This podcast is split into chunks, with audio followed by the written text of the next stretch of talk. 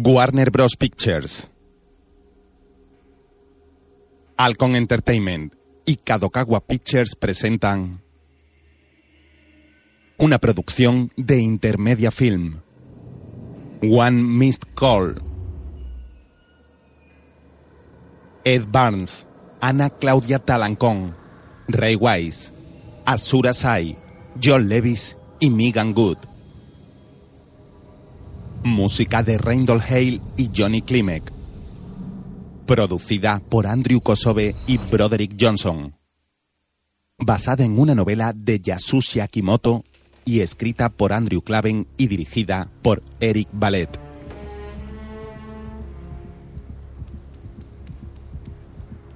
Las llamas de un incendio se proyectan en las ventanas de un sólido edificio con la fachada de ladrillos. Alguien está atrapado en el interior e intenta escapar desesperadamente. Un rostro aterrorizado se acerca al cristal. Es una niña.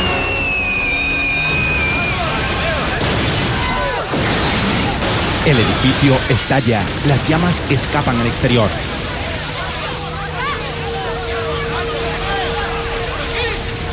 Fuera, los bomberos tratan de apagar el incendio y rescatan a la gente.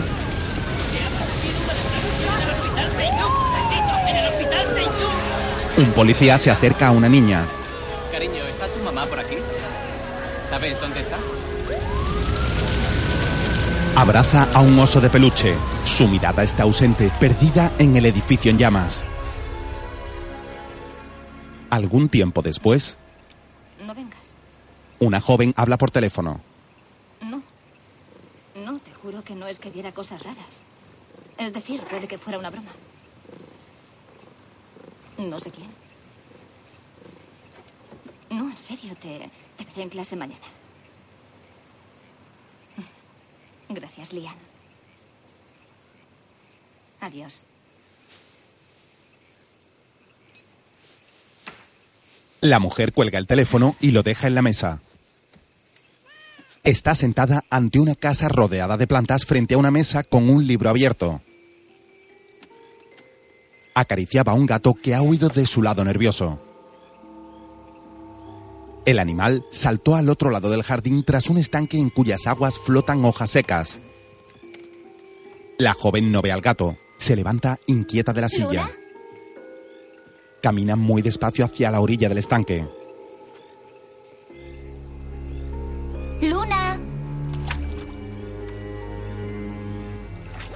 Algo se ha movido en el fondo de las oscuras aguas. Las carpas se revuelven inquietas. La mujer se arrodilla junto a las piedras y se asoma al estanque. Desde la otra orilla, el gato la vigila. Algo ha vuelto a moverse bajo las aguas. Un brazo desnudo asoma a la superficie y atrapa a la joven. Su cuerpo se hunde en la profundidad del estanque.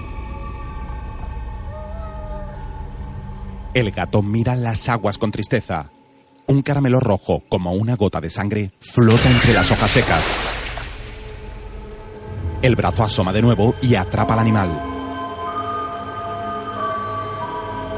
Sobre la mesa, junto al libro abierto que leía la joven, el teléfono móvil se enciende de repente. Como si alguien los estuviera accionando, los nombres de su agenda aparecen uno tras otro a una velocidad frenética.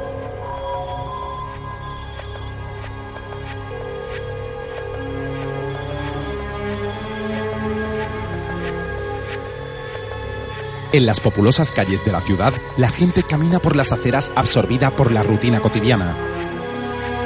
La mayoría habla por sus móviles indiferente al trasiego de las avenidas y a la actitud de los demás. Las mujeres pasean a sus hijos por los parques empujando los carritos con gesto mecánico mientras atienden a las llamadas del móvil.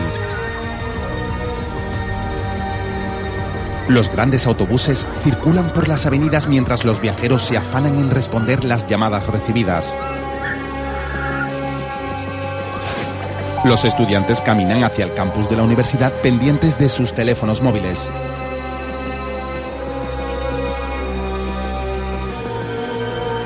En una de las avenidas hay un enorme cartel publicitario con una leyenda. Tu teléfono, tu vida. La verdadera comunicación sin cable. Por la noche, en uno de los apartamentos de la ciudad, Es demasiado sano. Organiza buenas fiestas. Sí, tío, ¿no lo ves? Ahora tengo sexo telefónico, un grupo de amigos celebra una fiesta. No lo sé. Es que es tan guapo. Y yo estaba tan nerviosa. ¿Sabes? Intentaba contarle el argumento de Dog. Y empecé a llorar. Fue perfecto porque es un libro que siempre me ha encantado. Increíble. Brian, ¿crees que podrías apartar los ojos de Taylor dos segundos y echarme una mano? El joven se vuelve con desgana. Increíble. Y antes de que se enfríen las sábanas, no me extraña que Liam se largara. Eh, soy un tío, tengo necesidades. ¿Es un problema para ti? No, pero tal vez sea un problema para Taylor. ¡Quema! Ya, bueno. No podemos evitar que Taylor tenga buen gusto, ¿verdad? Tú sigue cortando. Seguiré cortando. Clase. Brian corta verduras en la cocina. Poco después, la joven se sienta frente a él en la mesa. ¿Sabes? Oigo cómo me analizas en tu cabeza. Puedes hacerlo en voz alta. Muy bien, creo que aún sigues dolido por lo de Liam y crees que si flirteas con Taylor, tal vez Liam se ponga celosa y vuelva contigo. Vuelve a analizarme en tu cabeza. Creo que lo prefiero.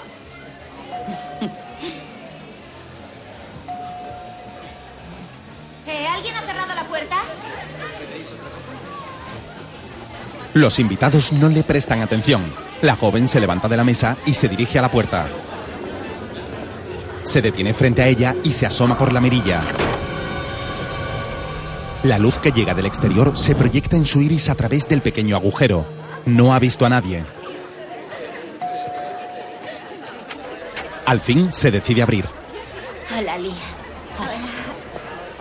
me alegro tanto de verte. Yo también. ¿Está. ¿Está Brian? Sí, en la cocina, así que vamos arriba. Las dos mujeres suben las escaleras de la casa en dirección a uno de los dormitorios. Sorprenden a una pareja besándose.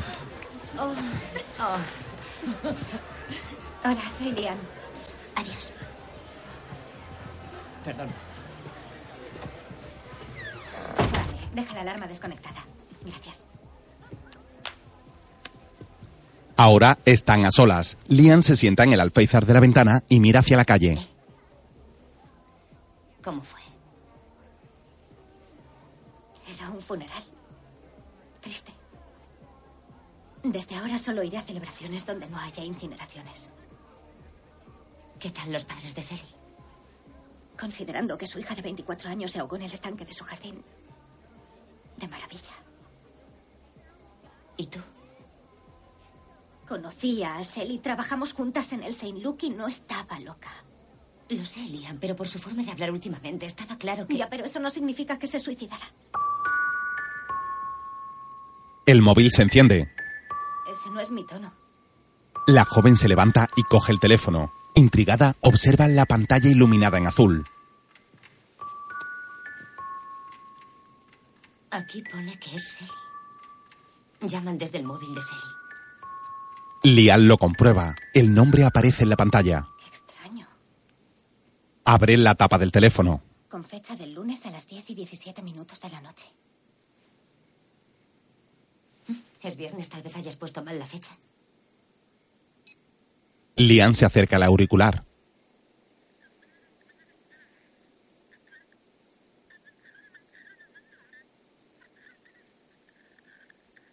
Liam, ¿qué pasa?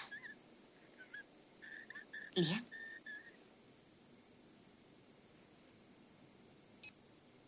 Lian le pasa el teléfono. La mira con un gesto incrédulo.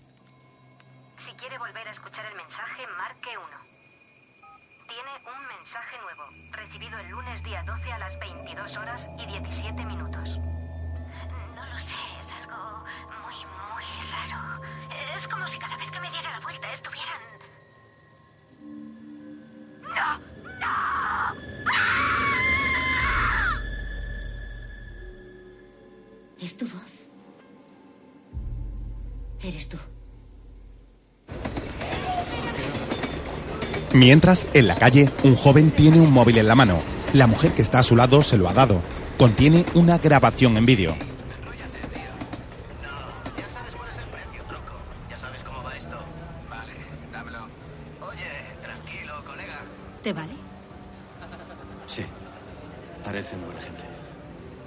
Joven cierra el teléfono y se aleja de la mujer. Detective Andrews. ¿Sí? Poco después, La encontraron un grupo de excursionistas. Hemos esperado a que llegara para realizar la autopsia, detective. Aún así, em, su hermana estuvo allí más de una semana.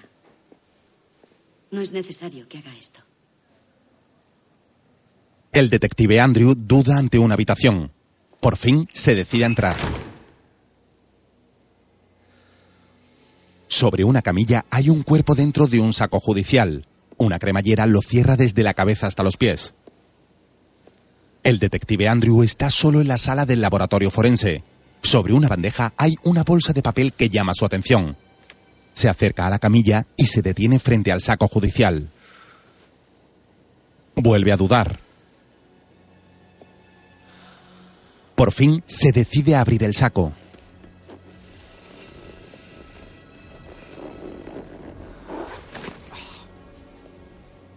El cuerpo semidescompuesto de una joven yace en el interior con los ojos cerrados. Andrew la mira espantado, se acerca al rostro y examina los detalles. Va hacia una bandeja y se enfunda unos guantes de látex. Dentro hay un caramelo rojo cilíndrico del tamaño de una canica. Lo coge y lo observa intrigado.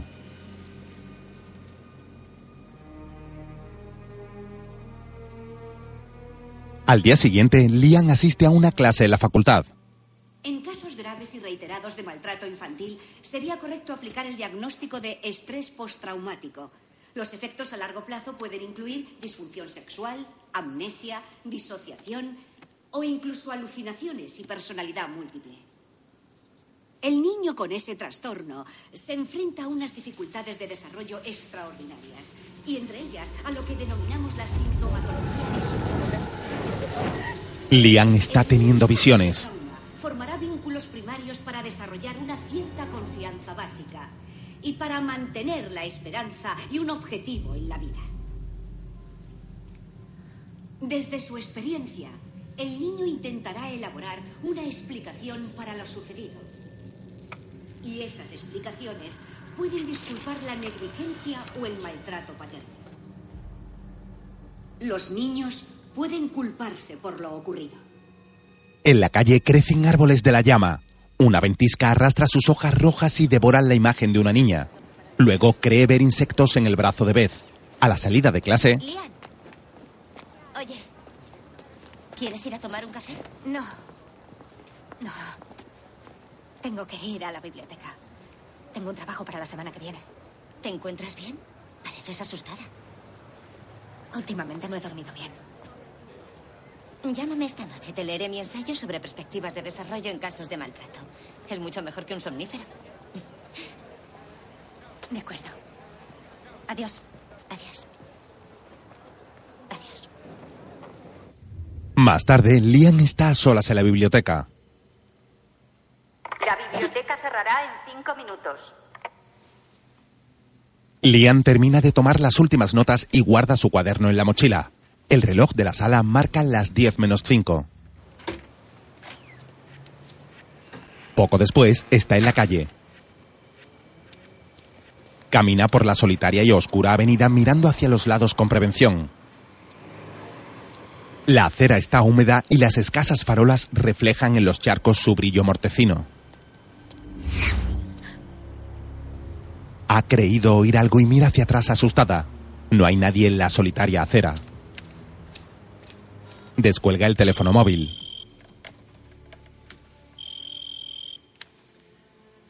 Hola, Lee. Hola. Hola. ¿Qué tal? Estoy acabando un trabajo. ¿Qué haces? Mm. Me acaban de echar de la biblioteca. Se me estaba ablandando el cerebro. Oh, Dios, te entiendo. Un autobús pasa frente a ella. Un hombre trajeado con aspecto de cadáver la mira burlonamente tras la ventanilla. Está aterrada.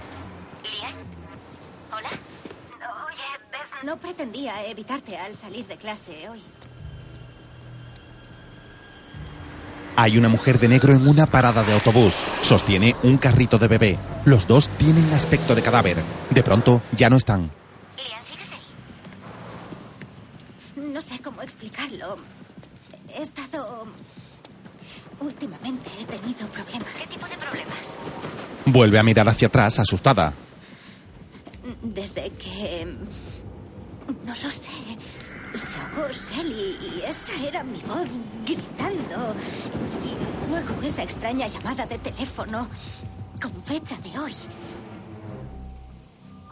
A las 10 y 17 de la noche. Lian cruza un puente metálico. Debajo están las vías del tren. No sé. ¿Dónde estás? Estoy en el paso elevado de la universidad. Oye, estoy a dos minutos. Voy hacia allá, ¿vale? No dejo de ver cosas. Gente rara mirándome. Lian, Lo siento. No pretendía asustarme. Es que he estado viendo cosas muy extrañas. No lo sé. Es algo muy, muy raro. Es como si cada vez que me diera la vuelta estuvieran... Se detiene y mira hacia abajo. El faro de una máquina rompe la noche que oscurece los raíles. Se acerca veloz al paso elevado. Estalla la lámpara de una farola. Va a caer. Ha caído del puente metálico. El tren la arrolla. Beth corre desesperadamente hacia ella. El tren distorsiona una figura ardiendo al otro lado de la vía. Beth vuelve el rostro. Cuando el tren termina de pasar, la figura no está. El cadáver de Liam se perfila en la oscuridad pobremente alumbrado por la luz del móvil que aún sostiene en la mano. Sus dedos teclean un número.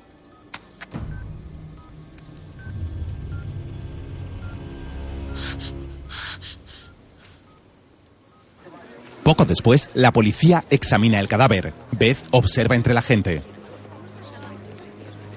Un inspector introduce unas pinzas en la boca de Liam. Saca un pequeño caramelo rojo y lo estudia con curiosidad. Al día siguiente, ¿dónde está? los amigos de Liam se reúnen. Recibió una llamada rarísima. Resulta difícil de creer. Sí, Liam me dijo que le había ocurrido lo mismo a Sally antes de ahogarse. Qué mal rollo. Taylor, ¿Qué? Solo digo lo que dijo Liam. tal vez este no sea el momento, ¿vale?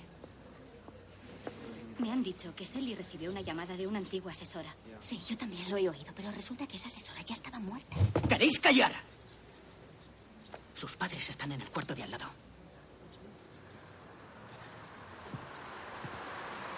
Es como si te llamaran los muertos, pero oyes tu propia voz y luego también mueres. Taylor, me haces un favor, no intentes pensar, ¿vale? Te hace parecer ridícula. Yo también lo oí. Ahora estoy totalmente aterrorizada. Son tonterías, ¿vale? Solo son gilipolleces. En ese momento, Brian ve insectos trepando a la espalda de Taylor. Se esconden en las grietas de la columna. Desconcertado, el joven se marcha. ¡Brian! ¡Brian! ¿Qué problema tiene? Sentí algo por Liam. Brian camina por una avenida donde hay un edificio en construcción.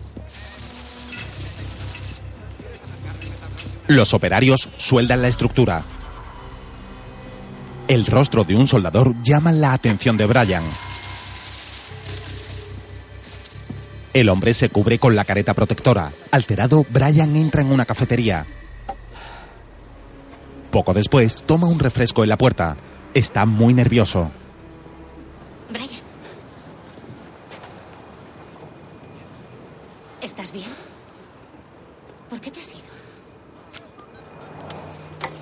Brian pone el móvil en la mesa. Beth lo mira con estupor. Con la mano temblorosa se acerca el móvil al rostro. Para escuchar sus mensajes mensaje nuevo. Recibido el miércoles 14 de junio a las 12 horas 2 minutos. Mierda, lo olvidaba. Te juro que si no tuviera la cabeza pegada al cuerpo. En la plaza, un reloj marca las 12 horas y 2 minutos. Llegó hace dos días. Desde el móvil de Lian. Fue la noche que murió. Pero la llamada tiene fecha del miércoles. A las 12 horas y 2 minutos. Beth mira el reloj. No creo en la magia, Beth. No creo en nada, pero desde que recibí esa llamada todo es...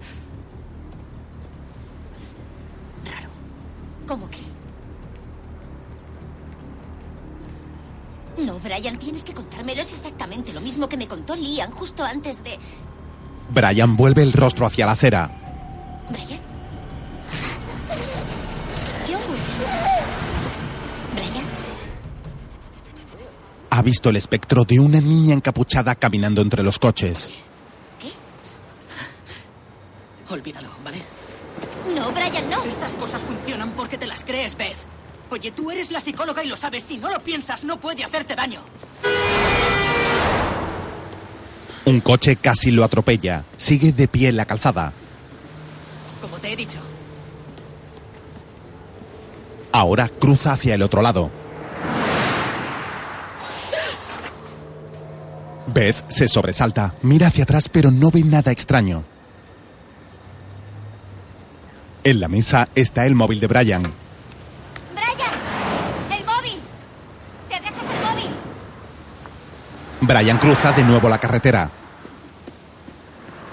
Mierda, lo olvidaba. Te juro que si no tuviera la cabeza pegada. Una explosión sacude el edificio en obras. Los restos vuelan a la calle. Brian cae de rodillas. Una barra de hierro le atraviesa el cuerpo. De su boca cae al suelo un caramelo rojo.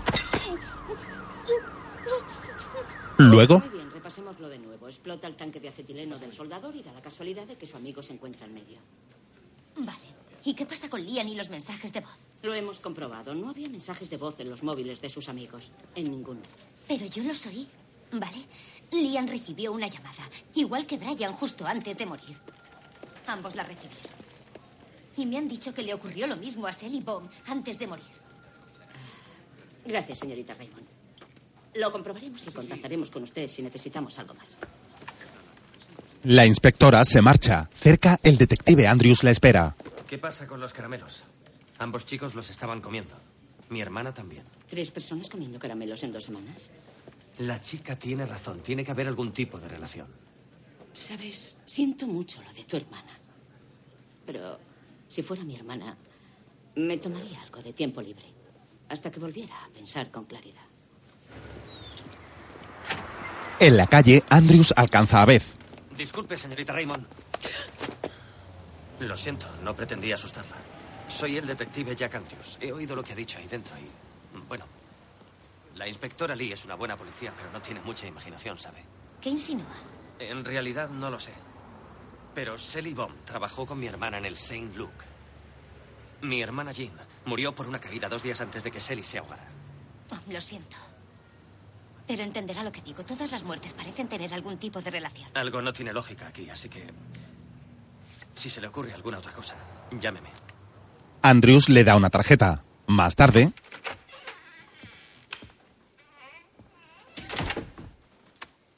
Beth llega a casa. En el suelo hay correspondencia. La joven la examina. Descubre un sobre tamaño cuartilla artísticamente coloreado. Lo mira por delante y por detrás, examinando los pequeños y numerosos dibujos. Recuerda a una mujer fumando en el quicio de una puerta.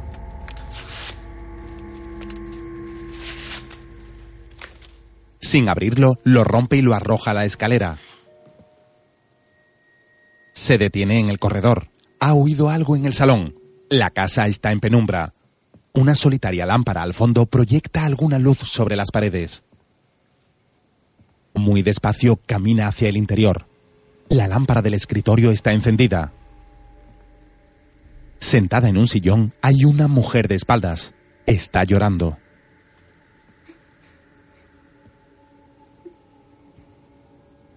Es Taylor. Con gesto de preocupación, Beth se acerca a ella. No habrás recibido una llamada, ¿verdad? Mi número estaba en el móvil de Brian. Voy a ser la siguiente. Lo presiento. No, eso no lo sabes, ¿vale? Porque mi número también estaba en el móvil de Brian. Beth coge el móvil y le quita la carcasa. ¿Sin batería? No hay problema. Si llama algún muerto. No estamos. Ha sacado la batería a los dos móviles. Ahora están desmontados en el sofá. Más tarde, la casa está en completa oscuridad. Las dos mujeres duermen profundamente en el dormitorio. Pero en el salón contiguo,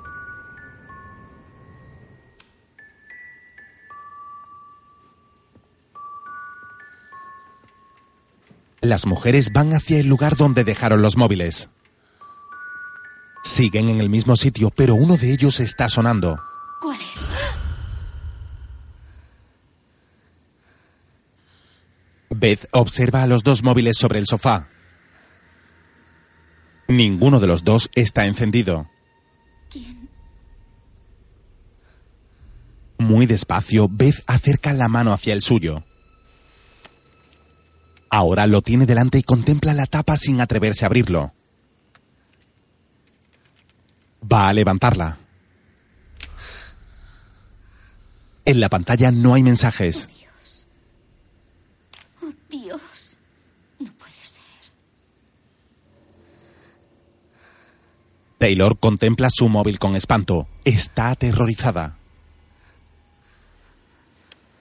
Coge el suyo, No tienen batería. pero está encendido. Hay un mensaje en la pantalla. Viernes 20 horas y 32 minutos. Es dentro de dos días. Taylor intenta borrarlo.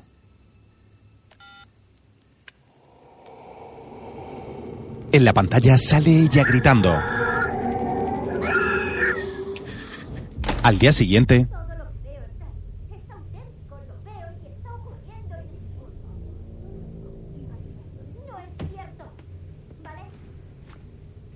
Beth discute con su profesora de psiquiatría. Mientras, Muy bien, ¿quieres borrarlo? Pues inténtalo.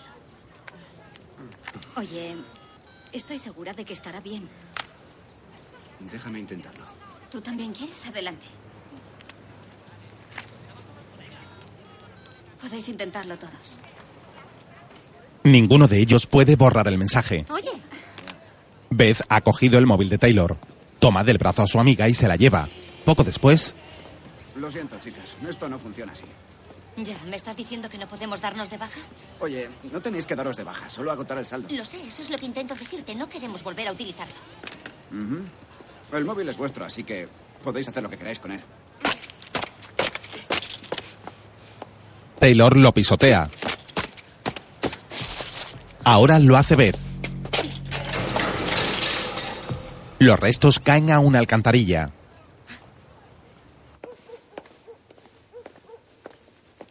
Más tarde llegan las dos a la casa de Taylor. Hay un hombre bien vestido apoyado en el porche.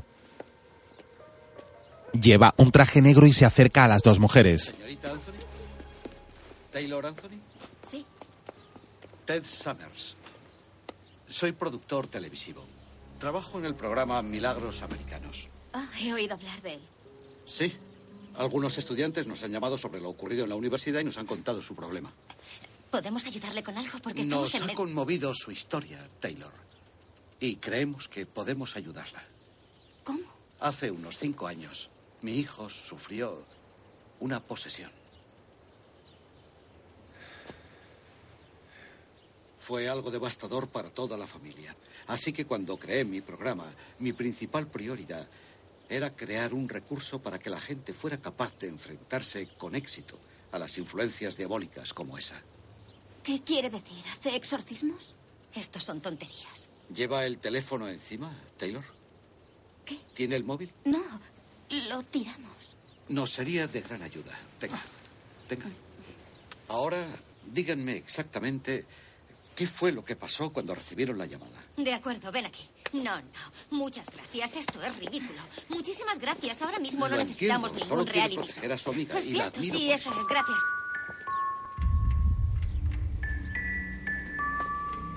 Es el móvil de Ted Summers. Taylor lo destapa. Es el mismo mensaje que ella recibió. Vamos, vamos. Ted tiene el móvil en las manos. Está asombrado. Esperen, podríamos... Oye, tal vez pueda ayudarme, Beth. No, Taylor.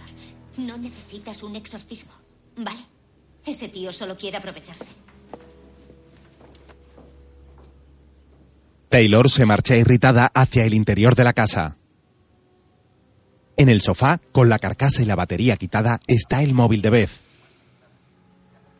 Mientras, en otro lugar de la ciudad, el detective Andrews está pensativo ante las pertenencias de Brian. Abre la bolsa y las examina.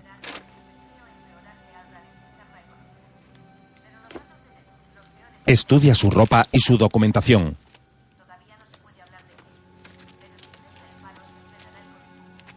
Dentro de una pequeña bolsa de plástico, junto a la cartera, está el móvil del joven. Andrews lo tiene en las manos. No es el que suena. Andrews. Por la mañana, el despertador de Beth suena a las 7 en punto. La joven tenía los ojos abiertos cuando ha sonado. Se incorpora de la cama y sale de la habitación. Se detiene ante la puerta de Taylor. Hay una nota en la puerta. Beth, necesito estar con mi madre y mi padre. La joven baja las escaleras. Va a abrir la puerta. Se detiene. Recuerda a una niña que sube unas escaleras y se asoma a la mirilla de una puerta. De pronto vuelve a la realidad.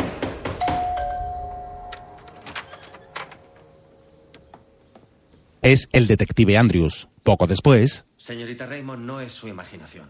Las llamadas se realizaron. Pero la otra detective dijo que no localizó los mensajes. Eso es porque la otra detective no se molestó en comprobar los registros telefónicos. Yo sí, y todo está ahí. Brian recibió una llamada de Liam. Liam la recibió de Sally. Y Sally recibió una de mi hermana. Y todas las llamadas se produjeron después de que quien llamaba ya estuviera muerto. Ya, ¿y quién llamó a su hermana? Si pudiéramos rastrear las llamadas hasta la fuente y averiguar quién Estuve empezó... despierto toda la noche rastreándolas. Voy a verla ahora. Si averiguo algo, la llamaré. ¿De acuerdo? Muy bien, iré con usted. Eso no es una buena idea. Sí lo es porque hablamos de mis amigas y de ningún modo pienso quedarme aquí sentada.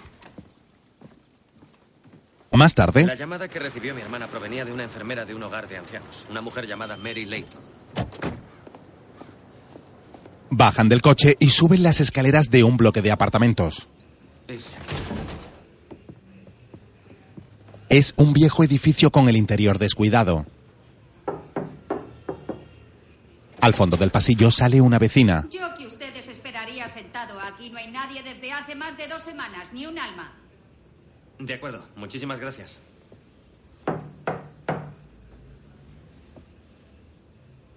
La vecina mira desconcertada a Andrews, da media vuelta con desprecio y entra en su apartamento. ¿Sabe? Voy, voy a llamar al administrador. Podría tardar horas, ¿por qué no la fuerza? Soy Polly. Yo no. Andrews saca una tarjeta y se la da a Beth. Inténtelo. La joven la introduce en la cerradura y el marco, pero la puerta no cede.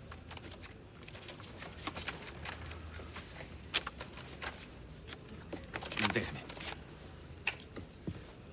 Lo estaba logrando.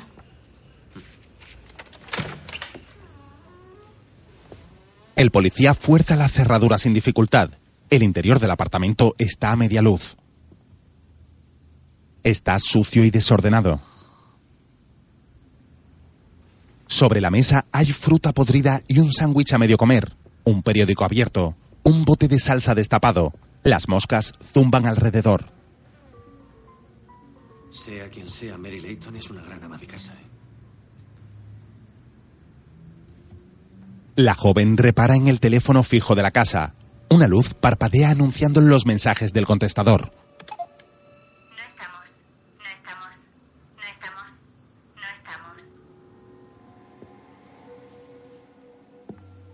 En el fregadero hay más restos de comida junto a platos sin fregar. La joven hace un gesto de repugnancia. Andrews entra en una habitación. Es un dormitorio. El suelo está lleno de suciedad. La luz entra por la ventana. La cortina está entreabierta. Andrew se asoma a los cristales sucios. Fuera hay un árbol por cuyo tronco se deslizan multitud de insectos. El policía está pensativo y desconcertado. En un rincón de la habitación hay dos maniquíes con aspecto de cadáveres. Son una mujer vestida de negro y un bebé en su carrito. En el dormitorio contiguo, Beth observa un vestido de niña de color blanco. Está cuidadosamente extendido sobre la colcha. Encima de la peinadora hay un cuadro de una niña vestida de comunión y una foto rota en cuatro trozos. La joven coge la foto, une los trozos hasta recomponerla y la estudia con curiosidad. En ella aparecen una mujer con dos niñas. Al pie de cada una está escrito su nombre y su edad. Beth mira hacia la puerta entreabierta del ropero. El ruido viene de allí. Muy despacio, se acerca a él. La abertura solo deja ver oscuridad. La joven mira hacia el interior. Va a abrirlo.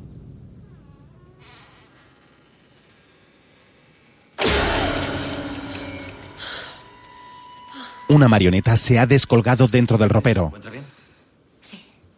Andrews le enseña un CD que tiene en la mano. Lo coloca en el reproductor. Lo he encontrado en el salón. Debe de ser una de esas cámaras ocultas para vigilar a los niños. En el desordenado salón aparecen dos niñas jugando. Los muebles son los mismos. Vale, a juzgar por el encuadre, la cámara tenía que estar aquí. El sitio está vacío. ¿Dónde está? Beth se mira ahora en el espejo. Está nerviosa y asustada. Detrás está Andrews. Ha accionado un simple inhalador. La joven sale a la calle alterada. Beth. Oiga, si no me cuenta las cosas, no podré ayudarla. Ese ruido. El inhalador lo oí las dos veces antes de lo de Liam y lo de Brian. Y cuando miré detrás de mí no había nadie allí. ¿Qué diablos pasa? Poco después, Esta es la base de datos de la morgue. Los muertos del último mes. Si Mary Layton murió, fue en otra ciudad. No sé cómo soporta mirar esas fotos. Los muertos no me molestan demasiado. Fíjese en esto.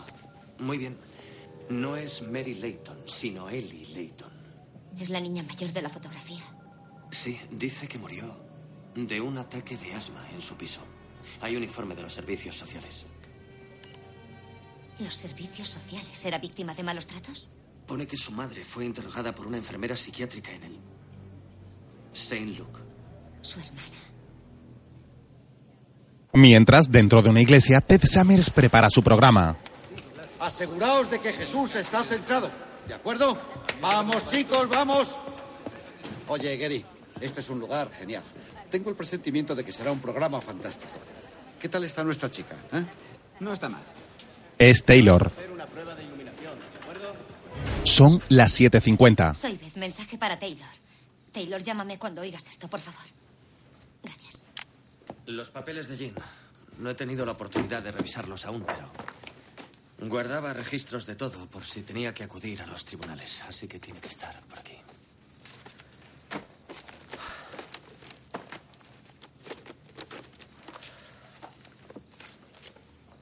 Ella era la pequeña. Yo tenía que protegerla. Lo siento. Buscan en el archivador donde la joven guardaba sus documentos. Beth ojea un cuaderno. Es una especie de diario de trabajo. Sí, aquí pone que Mary Layton ingresó a su hija Ellie en el hospital por un ataque de asma. Muy bien, y aquí está la pequeña. Laurel se clavó una aguja en la mano. Laurel, picaduras de insecto, quemadura en la piel. Ellie, otro ataque de asma.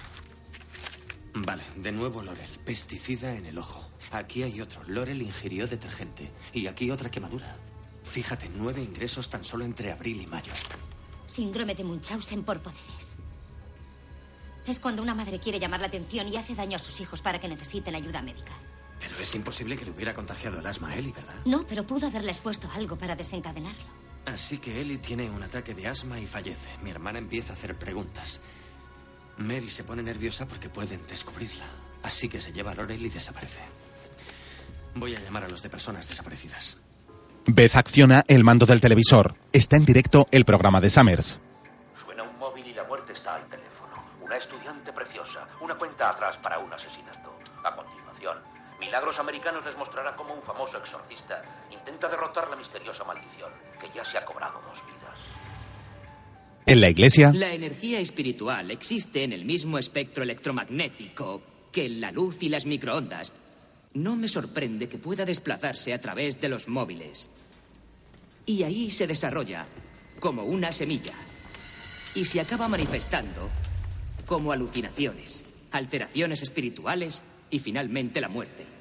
Para ti, cielo. fuera, Taylor, soy Beth.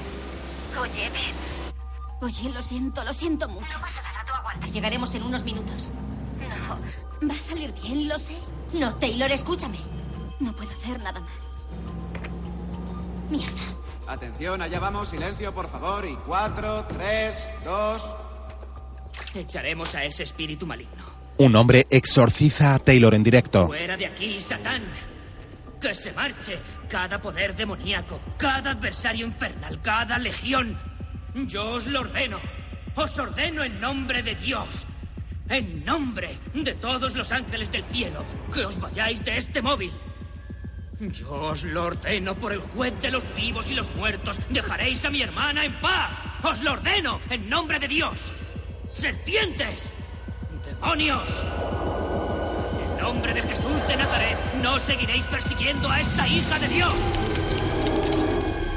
Dejad de atormentar a mi hermana salida ahora mismo. Andrews y Beth están llegando a la iglesia. Dentro se han fundido algunos focos. Te estoy llamando por tu nombre, Satán. ¡Vamos! ¡Muéstrate! Otros están reventando. ¡Sal! ¡Sal de este lugar! ¡Vete! Eh, tíos, tranquilos. Soy Poli. El templo está en tinieblas. Taylor está horrorizada. Una mujer de luto se perfila tras ella. El exorcista la contempla con horror. Tras él, el fuego devora a un espectro. Más focos caen al suelo. Una sombra se diluye frente a Taylor. La joven se levanta de la silla. Un aura luminosa la envuelve y la electriza. Una fuerza invisible la atrapa de repente por el cuello. ¿Taylor? ¡Taylor! ¡Taylor! La está estrangulando. La joven se convulsiona, su garganta se deforma, se llevan las manos al cuello. El reloj marca las 8.32. Las luces empiezan a encenderse. Eh, ¿estás bien? Sobre la mesa está el cadáver de Taylor. Un caramelo rojo y circular escapa de su boca entreabierta. ¡Todo el mundo atrás! Muy cerca, ¿Lo habéis grabado? ¿Eh? Por favor, dime que lo tenemos. el técnico niega. En la mesa, Beth contempla el cadáver de Taylor.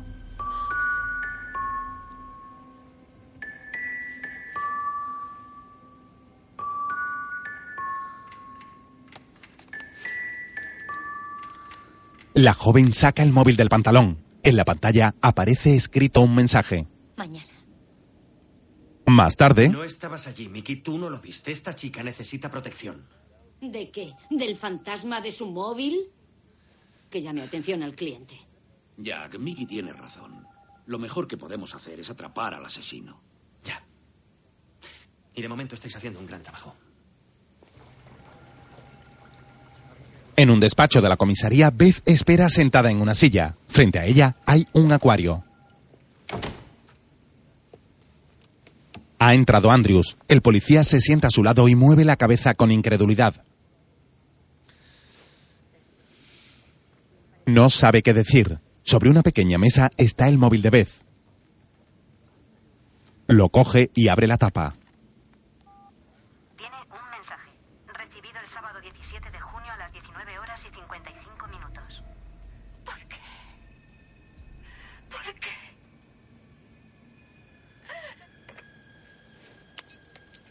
Andrew se levanta y rompe el móvil. Lo arroja al fondo del acuario. Poco después, en casa de Beth, Oye, ¿estás segura de que quieres quedarte aquí? ¿No preferirías quedarte con tu familia? Mi padre está muerto. ¿Y tu madre? Ella y yo no nos hablamos. No tienes por qué quedarte. De eso nada. No iría a ningún sitio. Andrews se sienta en una silla. La joven sube las escaleras. Sentada en el borde de la cama, contempla el suelo entristecida sin saber qué hacer. Oye, esto aún no ha terminado. ¿De acuerdo? Aún hay tiempo para averiguar qué ocurre. No antes de las 8 menos 5 de hoy. De repente, Andrews repara en el brazo de Beth. Tiene huellas de quemaduras. Dios, Beth, ¿qué te ha pasado ahí? Antes de que Andrews la toque, la joven se incorpora bruscamente. ¿Qué edad tenías cuando te las hicieron? ¿Siete? ¿Ocho? Beth recuerda a una mujer con un cigarro en la mano. Fue tu madre. La evoca acercándose con el cigarro. Tu padre lo sabía. La recuerda a muy poca distancia de su rostro. Cuando te llamo, espero que vengas, ¿me oyes? ¿Estás oyéndome? Corre a refugiarse en un rincón. Su madre la mira con una sonrisa de crueldad. Junto a Andrews, Beth se acaricia las cicatrices. Tiene la mirada perdida y húmeda. Mi padre lo sabía. Llora, enana, llora. Eres repulsiva. Adelante. Llórale a tu padre. La mujer fuma apoyada en el quicio de la puerta. Cuando se marcha, Beth sale tras ella y se asoma al corredor.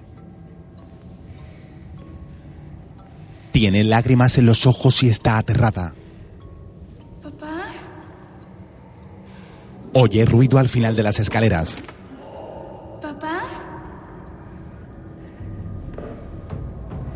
Lentamente empieza a subir los escalones. Tiene la mirada puesta en la habitación de arriba. La puerta está cerrada. Acerca los ojos a un pequeño orificio. Una luz azulada escapa de la habitación y le ilumina el iris. Dentro, los pies de un hombre colgado en el techo se bambolean en el vacío. Ahora, al borde de la cama, junto a Andrews, Beth llora al recordar aquella escena. Se abraza al policía. Poco después, Beth está más relajada. Diga. Sí, de acuerdo. ¿Dónde? Bien, vale, gracias. De personas desaparecidas. Han encontrado a Lorel. Está en un asilo. Más tarde, Estaba en el Saint Luke cuando se incendió. Espere, ¿aún estaba en el hospital? Sí, se había hecho un corte en el brazo y se presentó un informe a servicios sociales. La habían ingresado hasta que pudieran examinarla. ¿Y qué pasa con su madre? ¿Sabe dónde está ahora? Nadie la ha visto desde el incendio. ¿Podríamos hablar con Lorel? Pueden intentarlo. en una habitación hay una niña sentada en una silla. Está sola y mira a través de un ventanal. Lorel, aquí hay unas personas que quieren verte. La niña abraza a un oso de peluche. Su mirada está perdida en la ventana. Me llamo Jack. La niña lo mira sin parpadear. Vaya osito más guapo que tienes ahí. ¿Tu osito tiene nombre? No ha hablado desde el incendio. Lorel, escúchame. Es muy importante que encontremos a tu madre. ¿Sabes dónde está ahora? La niña se coloca un fonendoscopio de juguete. Lorel, ¿sabes dónde ha ido tu madre? La niña ausculta el peluche. ¿Sabes dónde está? Beth mira el reloj de pared. Marcan las cuatro menos cuarto. ¿Cree que hay algún modo de que usted pueda hablar con ella? Yo... ¿Puede intentar hablar con ella? Sí, claro. ¿Qué pasa? Solo es la canción, la canción del osito. Lorel, cariño. Cariño, ¿sabes dónde está tu madre? Lorel, ¿puedes decir? Mírame. ¿Puedes decírnoslo? ¿Puedes decir algo? ¿Dónde está tu madre? Maldita sea. Beth sale corriendo de la sala. En la calle, Eso ha estado genial, ¿sabes? Se te dan muy bien los niños. ¿Lo sabías? Nos quedan cuatro horas. No la encontraremos a Sí tiempo. la encontraremos. Lo primero que haremos será ir a la comisaría y consultar los ordenadores del departamento. Todo el mundo deja un rastro, cajeros, tarjetas de crédito. Así encontraremos a Mary. De acuerdo, ve tú. Yo investigaré el incendio del Senluk porque todo parece empezar ahí. Te has vuelto loca, ni se te ocurra pensarlo, ¿de acuerdo? No pienso perderte de vista ni un segundo. Jack, avanzaremos más si nos separamos, ¿vale? Y estoy a salvo hasta las 8 menos 5. De acuerdo. Te veré en la biblioteca a las 7 en punto. Toma, llévate mi otro móvil. Llámame si me necesitas. desde la ventana, la niña ve al coche alejarse por la calle. Poco después, en la biblioteca, Beth está sentada frente a un monitor. Trabaja con un buscador. Incendio hospital. Cinco muertos en un incendio en el hospital. Domingo 28 de mayo. Producido en el hospital Senluk.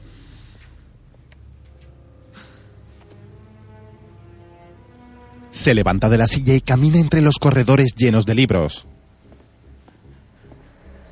Hay miles de volúmenes alineados en estanterías formando interminables pasillos. El edificio parece estar deshabitado. Se dirige hacia una puerta cerrada al final de un corredor. Una joven se inclina a beber en una máquina. Al volverse muestra su rostro. Lo tiene deformado como los cadáveres descompuestos. El reloj marca las 6 menos 20. Beth vuelve a la mesa. El hospital ardiendo que mostraba el monitor ahora está extinguido. Poco después, ¿Puede pedirle que se dé prisa? Ya le he llamado dos veces. Señorita Raymond. Doctor Painter, necesito su ayuda. Usted es el médico que estaba en el pabellón infantil el día del incendio del hospital St. Luke, ¿verdad? Eso es. Muy bien, ¿recuerda una niña llamada Laurel Layton? Tenía seis años y se había cortado y usted hizo que se quedara para que investigara los de servicios sociales. suena el móvil de Andrews.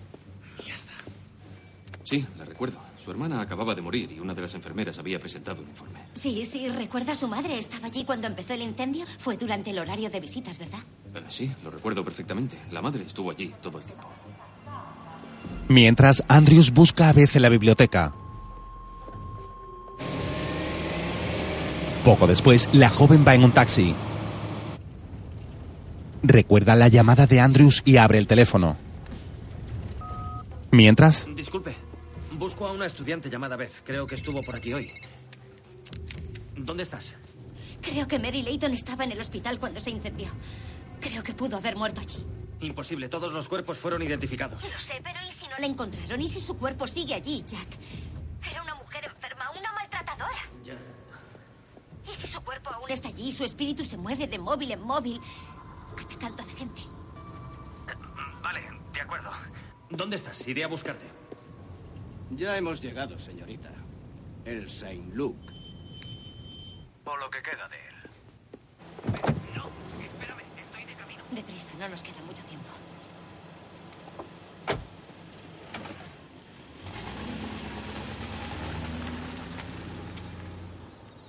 El taxi se aleja y Beth queda a solas frente al edificio semidestruido. Aún conserva en la fachada los rastros del fuego. El hollín está adherido a las paredes confiriéndole un aspecto siniestro. Beth avanza hacia el edificio. Su figura se refleja en los cristales cubiertos de suciedad. Intenta abrir la puerta, pero algún obstáculo se lo impide. Se vuelve.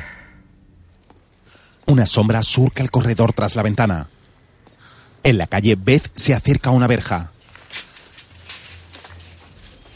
Atada con una cadena, la verja cede. Beth se acerca a otra puerta.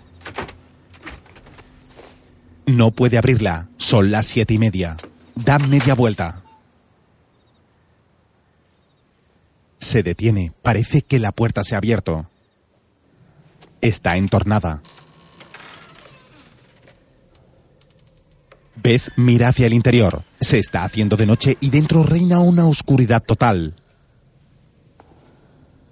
Ahora está dentro del edificio. Camina hacia un registro eléctrico.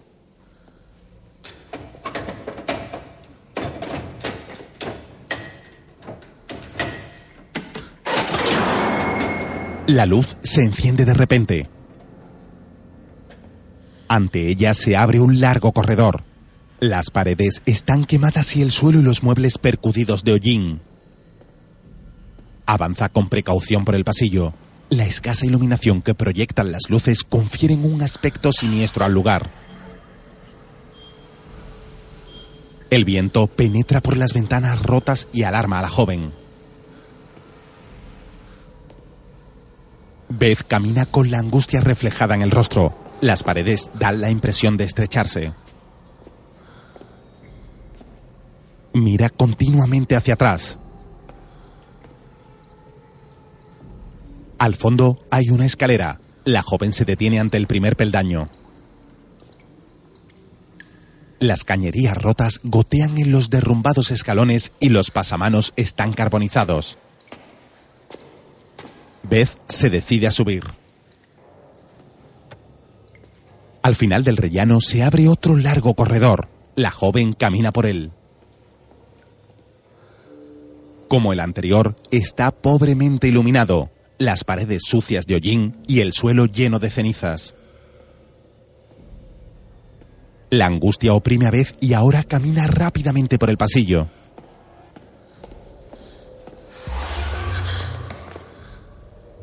Se detiene y vuelve el rostro. Una sombra ha pasado veloz a su espalda. Camina despacio hacia donde la ha visto pasar. En la oscuridad se distingue la forma de una puerta. La joven se detiene ante ella.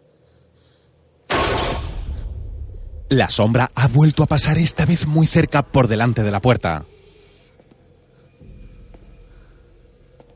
Beth va a abrirla.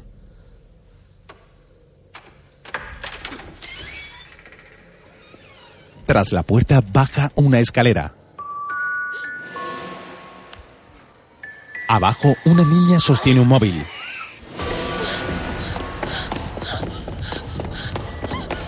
La joven corre desesperada por el pasillo.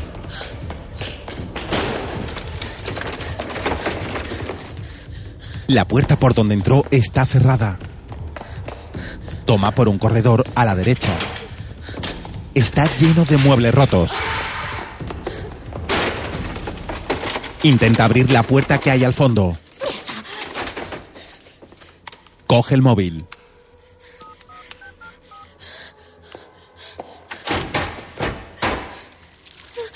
El suelo está alfombrado de insectos. Intentan trepar por sus pantalones. El móvil cae al suelo.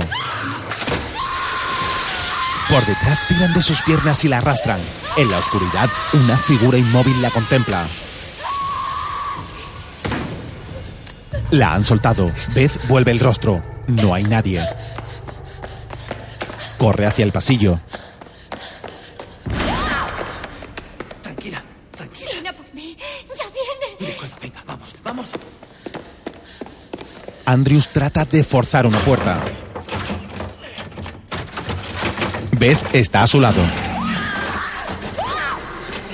Un brazo desnudo atraviesa la puerta y la atrapa. El policía tira de ella y la aparta.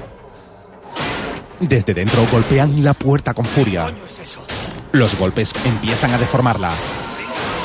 Corren por el pasillo. Los golpes son cada vez más fuertes. Irrumpen en una habitación.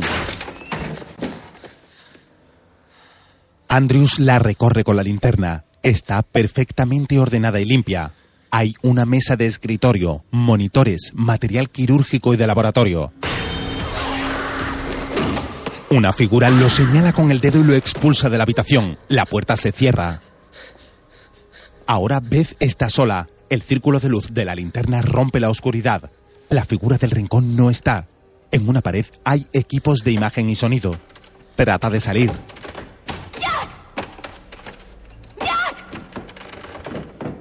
En el corredor, Jack Andrews está sin sentido.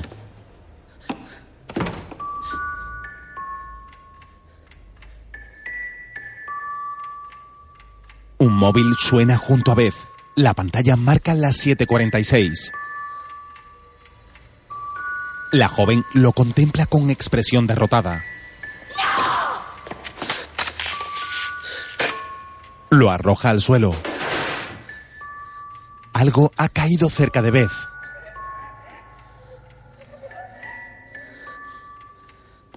Es la rejilla de ventilación que cerraba el conducto del aire. La joven se acerca muy despacio al agujero. Introduce la linterna y alumbra hacia el interior. El conducto es un pasillo angosto y largo por donde puede arrastrarse una persona. Beth se arrodilla y empieza a recorrerlo con la linterna en la mano. Apenas tiene sitio para moverse. Apoyada en los codos, avanza muy despacio arrastrándose. A un lado y a otro hay rejillas por donde penetra la débil luz del edificio pobremente iluminado. El terror se perfila en el rostro de la joven. Está sudorosa y alterada. En el polvo que alfombra el suelo de los conductos de aire se perciben las huellas dejadas por algo que lo ha recorrido. Mientras Jack Andrews empieza a reponerse del golpe recibido. La puerta de la habitación sigue cerrada frente a él.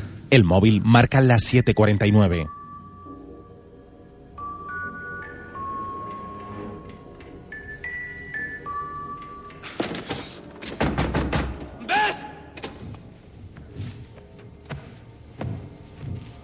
La joven se sigue arrastrando por el conducto de aire. El policía quiere entrar en la habitación. La joven sigue buscando una salida. Al fondo ha visto otra rejilla por donde entra luz. Avanza hacia ella. De pronto se detiene. Ha notado algo a su lado. Es un cadáver en descomposición. Está tumbado de costado. La joven está aterrada. Un brazo del cadáver se desprende del cuerpo. En la mano sostiene un móvil encendido. Beth siente la tentación de cogerlo. Recorre con la linterna el cuerpo del cadáver y el círculo de luz se detiene en su mano. El móvil sigue allí. Acerca los dedos y lo coge. Lo tiene en la mano y lo mira con un gesto de repugnancia y de terror. En la pantalla aparece un mensaje. Beth arroja el móvil al suelo.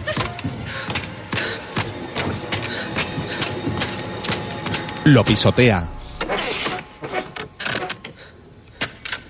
Con una palanca, Andrews sigue intentando forzar la puerta. Beth está derrotada. Mira el móvil con impotencia. Algo se ha movido a su espalda. Vuelve el rostro. Un cuerpo deforme y putrefacto corre veloz hacia ella. Su gesto es feroz. La joven retrocede sin darle la espalda. La ha atrapado. Ahora está sobre ella. Su rostro babeante le roza la mejilla. Sin dejar de mirarla, le acaricia torpemente el pelo. Por favor, no. Sigue acariciándole el pelo.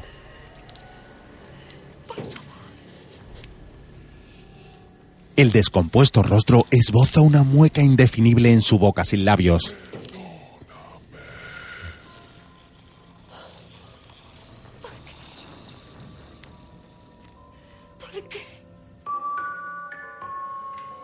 El móvil se apaga en la habitación. Andrews ha logrado entrar. Al fondo ve la rejilla en el suelo y el conducto de aire. Avanza por el interior. Una sombra se arrastra hacia él. Es Beth. Poco después, en la calle, Jack Andrews se acerca a la joven. Debió de ser la primera. Seguro que tenía el número de mi hermana en su móvil. Sé lo que era, pero tengo el presentimiento de que me trajo aquí para protegerme. De otro modo, ¿por qué sigo con vida?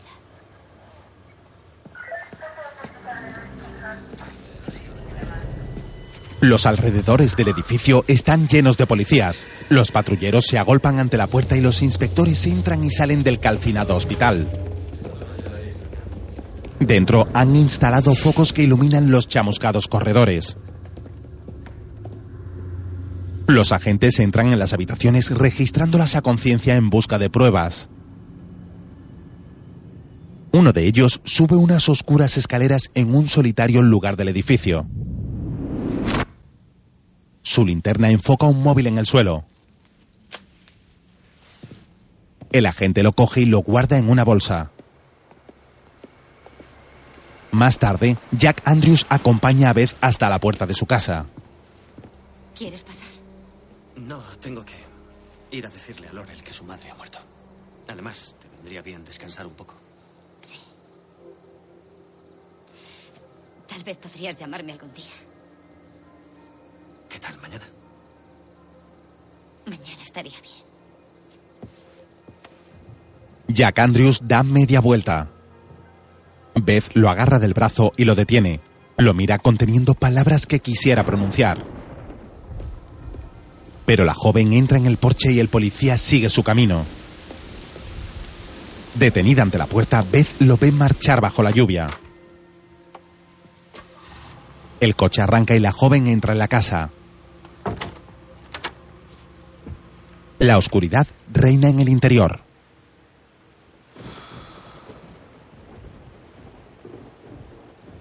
Beth enciende una lámpara de mesa. En el suelo hay un sobre tamaño cuartilla. Se queda parada frente a él pensativa. Se agacha y lo coge. El sobre está lleno de dibujos por delante y por detrás. Mientras, en su habitación del asilo, Laurel duerme abrazada a su oso de peluche. En la puerta aguarda Jack Andrews. Está muy bien. Yo misma se lo diré por la mañana. De pronto, el policía repara en los dibujos infantiles que cuelgan del tablón. En uno de ellos aparece un oso de peluche. Es de Laurel, ¿verdad? Parece suyo. Sí, es su osito de peluche. Andrews entra en el dormitorio de Laurel y coge el oso. El muñeco tiene una abertura en la espalda. Está hueco. El policía introduce la mano y saca un CD. Es una cámara oculta. Graba lo que ocurre en la habitación de los niños. Poco después, la cuidadora y él visualizan en un televisor el contenido del CD. Una niña vestida de negro entra en una habitación donde está Laurel. La coge de la mano y la saca de un rincón. La sienta en el suelo. Ahora pórtate bien. Laurel está sentada en la alfombra. La otra niña viste un chubasquero completamente negro. Está de pie y mira a Laurel con arrogancia y severidad. Lentamente, con indiferencia, le da la espalda y se pone la capucha del chubasquero. Luego empuña un cuchillo. Oh, Dios mío. Camina hacia Laurel con el cuchillo en la mano.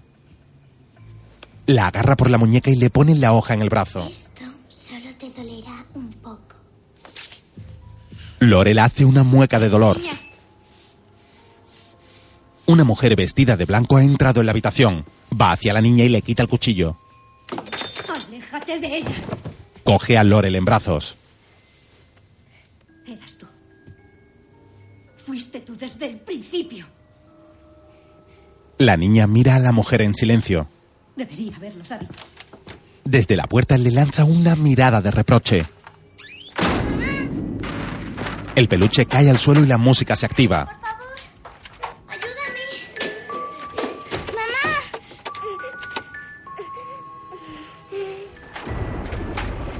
La niña se lleva la mano al pecho. Se asfixia. Corre hacia un inhalador. Lo aspira con ansiedad. Ha caído al suelo. Aún tiene fuerzas para sacar un móvil. El peluche sigue sonando a su lado. La niña teclea el teléfono con angustia. Sobre la mesa, una muñeca vestida de negro que empuja el carrito de un bebé contempla la escena. La niña se derrumba. El móvil cae junto al osito. En el televisor, Andrews y la cuidadora contemplan con espanto el rostro inerte de la niña. Han oído algo a su espalda. En la puerta del despacho está Laurel. El destello de los relámpagos alarga su sombra en el suelo. Hola, Laurel. No era tu madre la que te hacía daño. Era tu hermana Ellie, ¿verdad? La niña mete la mano en el bolsillo del pijama. Pero siempre me daba caramelos. Saca un caramelo esférico de color rojo, mientras ¿Más cosas del hospital? Sí, lo examinarán mañana. De acuerdo. Hasta luego. Sí, cuídate. En comisaría, un policía recoge una caja de cartón y se dirige al almacén. Este es una sala con estanterías metálicas donde se apilan cientos de cajas parecidas.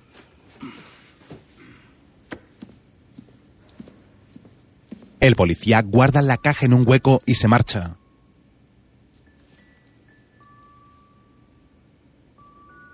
Un móvil ha sonado en la caja. El policía se detiene y se vuelve.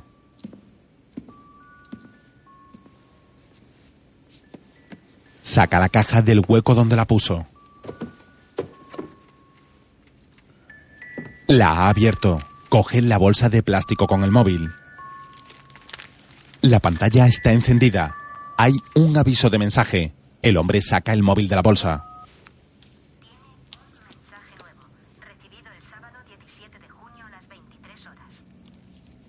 El policía consulta su reloj. Son las 22.30.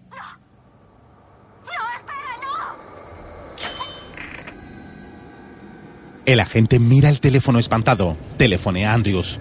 Pensé que debías oírlo, Jack. Jack.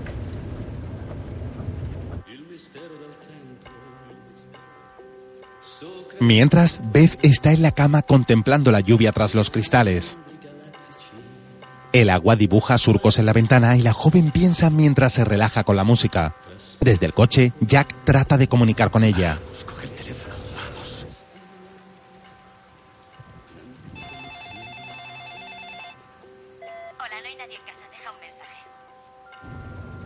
Beth, escúchame. Mary no fue la primera. Fue. Oye, oye, tenías razón. Mary no intentaba matarte en el hospital hoy. Intentaba protegerte, ¿vale? Intentaba mantener a su hija lejos de ti. Llámame. El móvil marca las 10.57. Mientras, en su casa, Beth ha creído oír algo tras la puerta del dormitorio. Se quita los auriculares y se incorpora de la cama con curiosidad. La habitación está a oscuras. Enciende una lámpara. En la mesita de noche está el sobre decorado con dibujos. Ha vuelto a oír algo en la casa. Abre la puerta del dormitorio y sale muy despacio al corredor. Las lámparas están apagadas y la pobre luz de la calle penetra a través de las ventanas. El reflejo del agua en los cristales dibuja profundos arañazos en la pared. Desde el corredor, Beth intuye la escalera que baja a la planta inferior. El dormitorio que está junto a ella tiene la puerta entreabierta. Avanza hacia él con precaución sin hacer ruido. Suavemente empuja la puerta.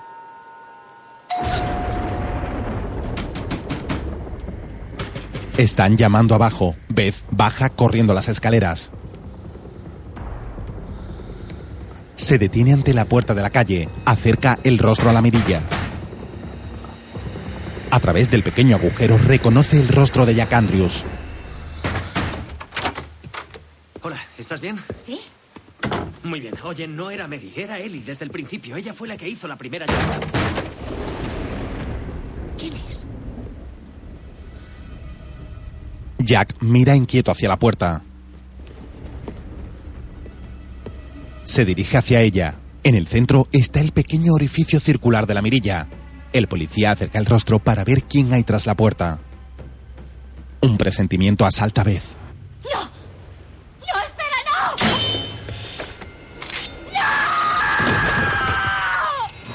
Un cuchillo se clava en el rostro de Jack. Una explosión sacude la casa. Los cristales saltan hecho añicos.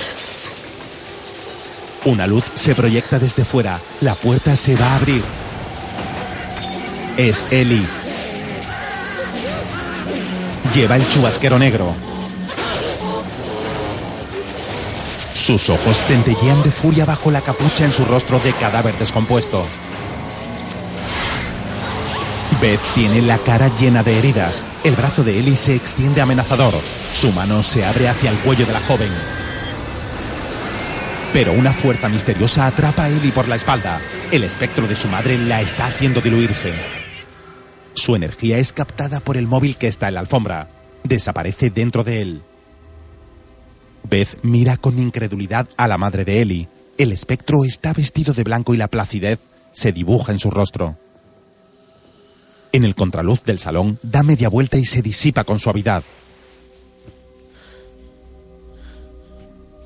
Beth tiene la piel llena de heridas. Se levanta del suelo con lentitud.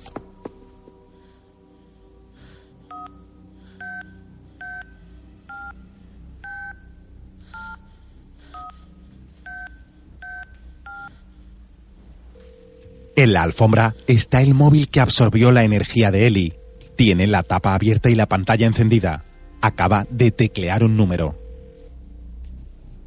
Profundas marcas surcan el rostro de Beth.